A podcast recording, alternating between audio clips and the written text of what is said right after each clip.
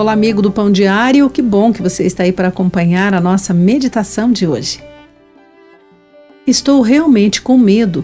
Esta foi a nota comovente de uma adolescente postada aos amigos quando ela lhe contou sobre alguns exames médicos que faria.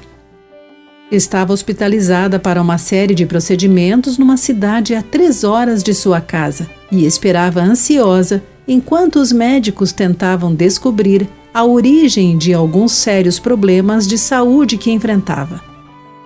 Quem de nós na juventude ou nos últimos anos não sentiu temores semelhantes ao enfrentar momentos indesejados e realmente assustadores? E onde podemos pedir ajuda? Que consolo podemos encontrar nas Escrituras para nos dar coragem nestas situações?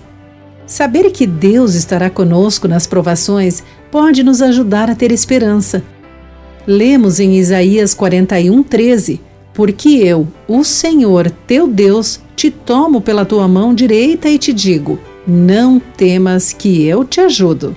Além disso, Deus oferece a paz indescritível que guarda o coração quando lhe apresentamos as nossas dificuldades em oração, de acordo com Filipenses 4, versículos 6 e 7. Com a fidelidade de Deus, e de sua paz que excede todo o entendimento, podemos encontrar a esperança e a ajuda de que precisamos para suportar as situações em que estamos realmente assustados.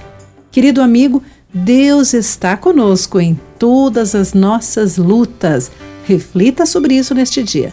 Aqui foi Clarice Fogaça com mais uma meditação Pão Diário. Fique com Deus.